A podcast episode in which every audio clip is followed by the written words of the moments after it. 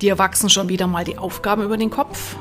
Deine Tage sind trotz anhaltender Restriktionen voller als voll und dein Pensum scheint mal wieder unschaffbar.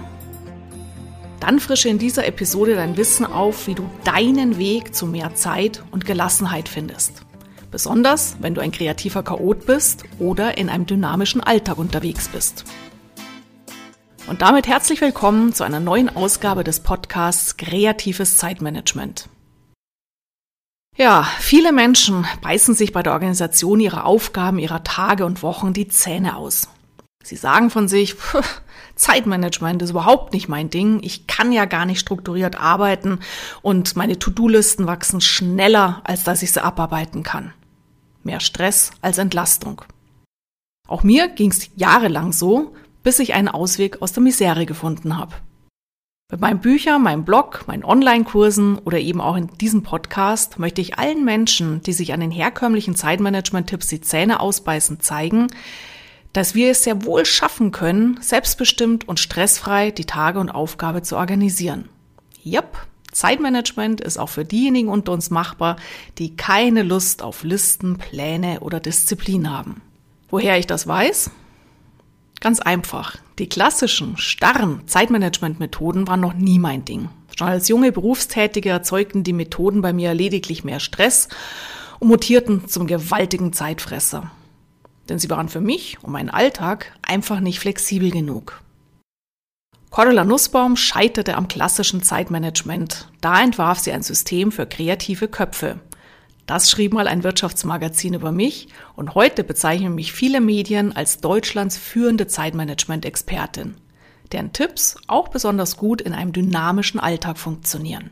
Seit vielen Jahren nutze ich dazu eine grobe Einteilung in vier verschiedene Organisationstypen, die, stark vereinfacht ausgedrückt, in zwei Welten zu Hause sein können. Da haben wir die Systematiker, die systematischen Macher mit Ottmar Ordentlich und Dr. Anneliese Logisch und auf der anderen Seite die kreativen Chaoten mit Igor Ideenreich und Hanni Herzlich. Die Systematiker gehen, wie der Name schon verrät, sehr systematisch an ihre Arbeit ran.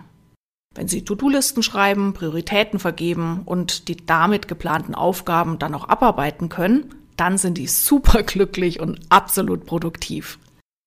Kreative Chaoten hingegen, wie ich zum Beispiel ja einer bin, brauchen da viel mehr Freiheit und Flexibilität. Mit ausgiebigen Planen können wir uns zwar unendlich beschäftigen, aber nicht wirklich zu Potte kommen. Und wenn wir Routinekram erledigen müssen oder total eng getaktet und verplant sind, ja, dann erzeugt es bei Menschen wie mir, bei den kreativen Chaoten, eher Stress und Frust. Das heißt für dich, finde heraus, wenn du es noch nicht weißt, oder finde nochmal heraus, wenn du meinen Ansatz schon ein bisschen kennst, welcher Organisationstyp du bist und mache dazu gerne den Gratis-Check Chaot oder Systematiker unter www.kreative-chaoten.com. Beantworte ein paar Fragen und erhalte sofort umsetzbare Zeitmanagement-Tipps für deine ganz individuelle Herangehensweise. Was sind die vier Typen? Hm, der eine, wie gesagt, gehört zu den kreativen Chaoten. Das ist eher so der Igor Ideenreich. Igor Ideenreich ist der Anteil in uns, der sprudelt über vor Ideen, der sieht überall Chancen und Möglichkeiten und der will sehr spontan und flexibel dann auch im Meer der Möglichkeiten unterwegs sein. Pläne machen, sich dran halten, äh, langweilig, anstrengend. Der Igor ist auch ein Ausprobierer, ja, das heißt, alles, was neu daherkommt, stürzt er sich drauf, alles, was Neues ist spannend, aufregend und hat automatisch Prio. Warum? Weil Abwechslung, Veränderung ein absolutes Lebenselixier ist. Auch zu den kreativen Chaoten zählt die Hanni Herzlich. Hanni Herzlich ist der Anteil in uns, der sehr unterstützend ist, sehr empathisch, sehr hilfsbereit. So eine Hanni blüht auf, wenn sie andere Menschen fördern kann, unterstützen kann, dass die weiterkommen. Und die Honey ist auch sehr empathisch, ähm, kann quasi so zwischen den Zeilen lesen, zwischen den Worten lesen, was der andere Mensch gerade braucht. Zu den Systematikern zählt der Ottmar ordentlich. Das ist der Anteil in uns, der großen Wert auf Ordnung legt, zeitliche Ordnung, Pläne machen, Zeitpläne machen und sich dran halten. Oft aber auch dingliche Ordnung. Ja, aufgeräumter Schreibtisch, aufgeräumte Wohnung, für den Ottmar überhaupt gar kein Problem. Der Ottmar liebt auch alles, was Routinen sind. Ja, alles, wo der genau weiß, wann was auf ihn wie zukommt, gibt ihm Sicherheit, gibt ihm gutes Gefühl. Und der zweite Anteil von den Systematikern, von den systematischen Machern, das ist die Dr. Anneliese Logisch, die äußerst großen Wert legt auf Zahlen, Daten, Fakten, die in der Kommunikation sehr kühl sein kann, sehr klar auf den Punkt ist, ähm, die großen Wert auch auf Effizienz legt. So, warum macht es Sinn, dass du das weißt, in welcher dieser vier Welten dein Herz schlägt? Ganz einfach, je nachdem, in welcher dieser vier Welten du eine Dominanz hast, hat es eine direkte Auswirkung darauf, wie du dich und deine Aufgaben am besten organisierst. Warum?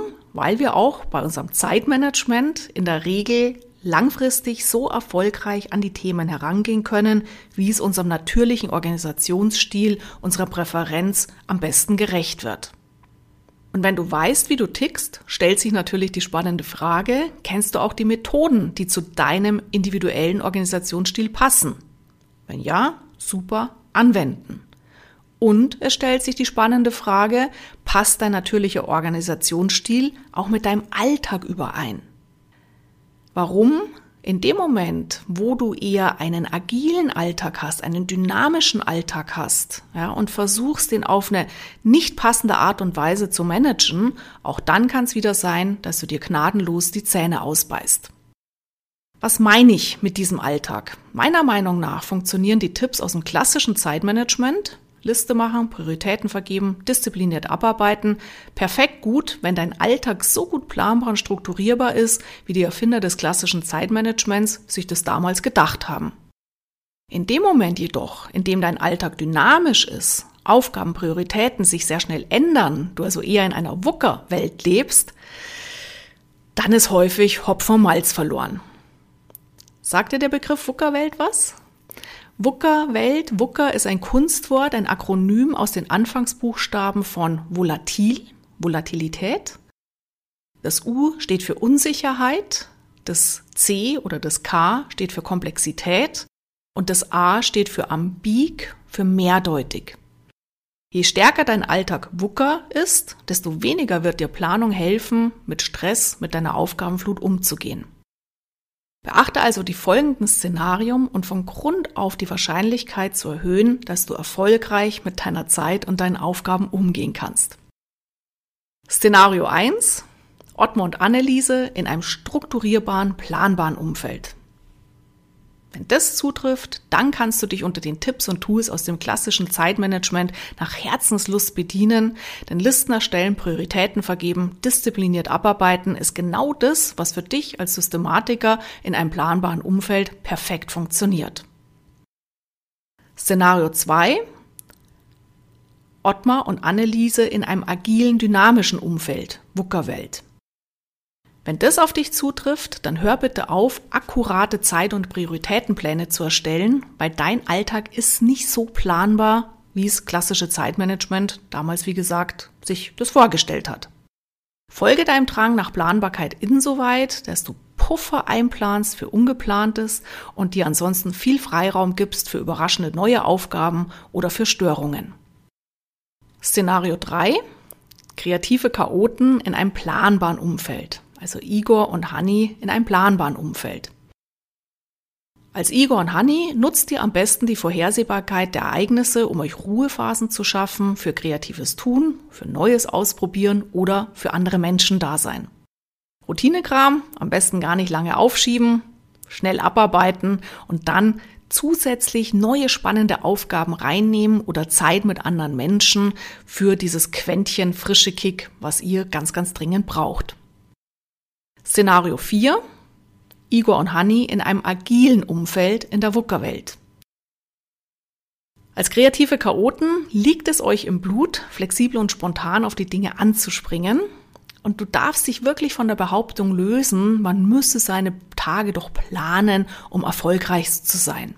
Nein, ihr als kreative Chaoten, gerade auch in einem dynamischen Umfeld, müsst nicht planen, um produktiv und erfolgreich zu sein. Nutzt lieber eure Stärke, spontan auf die Aufgaben anspringen zu können. Nutzt eure Stärke, als Honey auch gut zu kommunizieren und springt dann genau auf die Aufgaben an, die gerade anstehen, damit ihr hier richtig konzentriert, produktiv und mit Spaß dabei sein könnt. Schafft euch lediglich Zeitinseln für das, was fixe Deadlines hat oder was euch ganz besonders am Herzen liegt und ansonsten lebt eure Spontanität und das Anspringen auf die Bedürfnisse anderer Menschen aus. So, jetzt hoffe ich, ich konnte dir mit diesen Impulsen wieder oder neu den Rücken stärken, es auf deine Art zu machen. Und jetzt tauche gerne meine früheren Episoden ein, um dann für dich die maßgeschneiderten Tipps als kreativer Chaot in einer WUKA-Welt herauszukristallisieren. Für die kommenden Episoden werde ich auch einige meiner früheren Folgen neu aufnehmen, denn gerade auch bei unseren Tools, wenn es darum geht, wie mache ich das konkret, beispielsweise offene Aufgaben im Blick behalten, ja, da tut sich ja in den letzten Monaten und Jahren eine Menge, wenn wir gerade mal auch dran denken, was digital heutzutage möglich ist. Also sei gespannt. Für heute vielen Dank fürs Zuhören.